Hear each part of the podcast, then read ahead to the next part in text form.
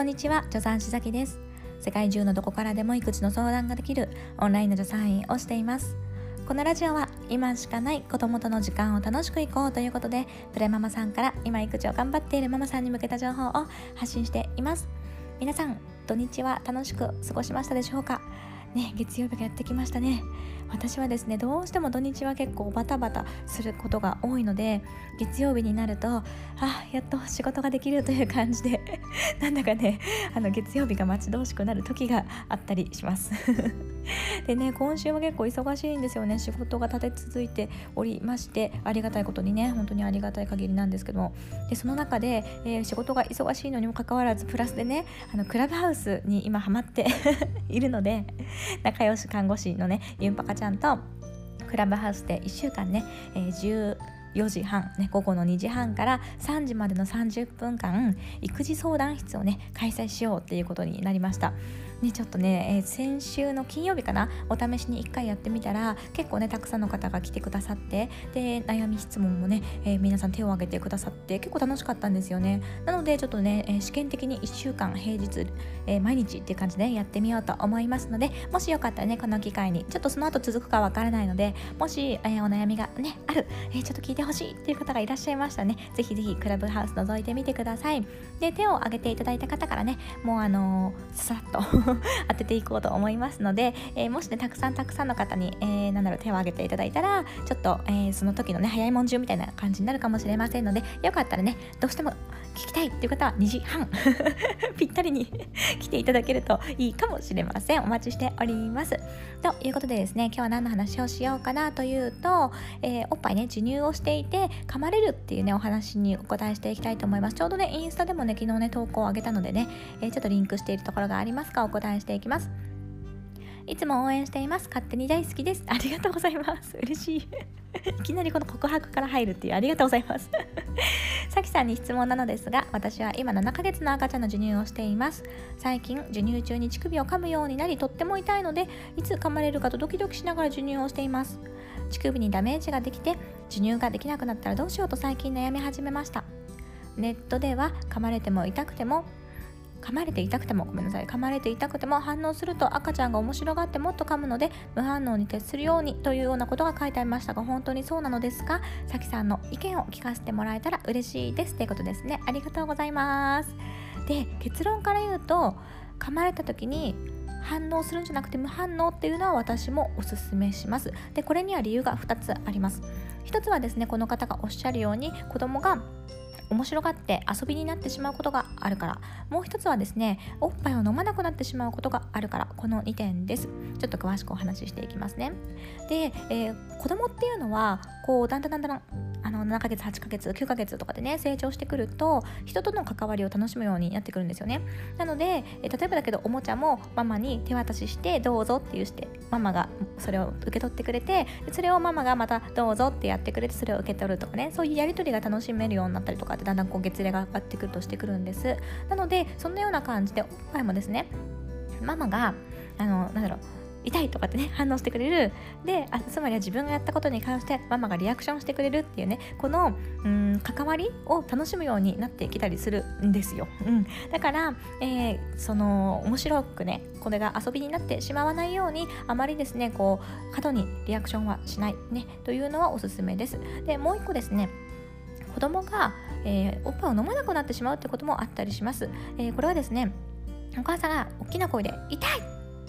とか「めてやめて!」とかね言ったとして子供がねびっくりしてしまうとこのねなんか心にこうちょっと何かググッとびっくりしてしまったことなどが契機になって哺乳ストライキっていうんですけどもおっぱいを飲まなくなってしまうことがあるんですね例えば他には親戚の子供が遊びに来ていて授乳をしている近くでわーって大きな声で叫んだ。そしたら赤ちゃんがびっくりしちゃってそれで、ね、飲まなくなっちゃった。みたいな感じで何かしらね心になんかちょっとこう何て言うんだろうなストレスというか、うん、ショックというかそういうことがね、えー、起こることを、えー、きっかけにっていうことがあるんですね。ですのでなんかね噛まれて痛いって言いたくなるんですけどもそこはぐっとこらえてねあんまりオーバーリアクションをしないというのがおすすめです。で余談ですがもしこの哺乳ストライキになってしまったねつまりは急になんか飲まなくなっちゃったっていう時にはですね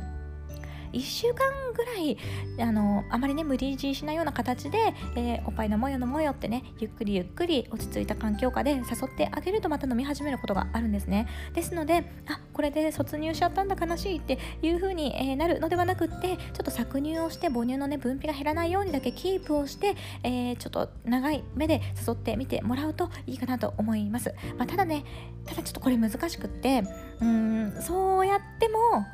どうしてもね復帰しない時も中にはあるんですよ。そうだからねもしねうんどうしても復帰しないっていう時はですねまあこれがこの我が子のね卒業のタイミングだったということでうん。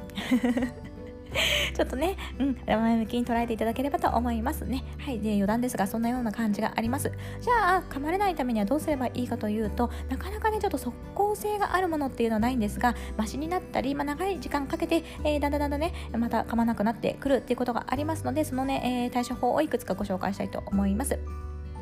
1つ目はですね、えー、ストロー。で、えー、お水を飲んでいたりする子の場合そこに噛み癖があるとそれでおっぱいも噛んでしまうことがあるんですね。つまりスーって、ね、チューって、えー、ごくごく飲んでいる時に、えー、噛むっていうのがちょっと習慣化してしまうっていうんですかね。そういう子があの中には本当にいらっしゃいます。なのでもしちょっとうちの子噛み癖あるかなとか、うん、まあ別にコップ飲みでもいいから、まあ、試しにストローをやめてみようかなとかっていう感じでしたら、えー、なんか試しにやめてみるのもいいと思いますね。実際にこれでストローをやめたら、えー、噛まなくなったって子本当に本当にいます。で、えー、っと他にはですね、えー、噛む時時っていうのは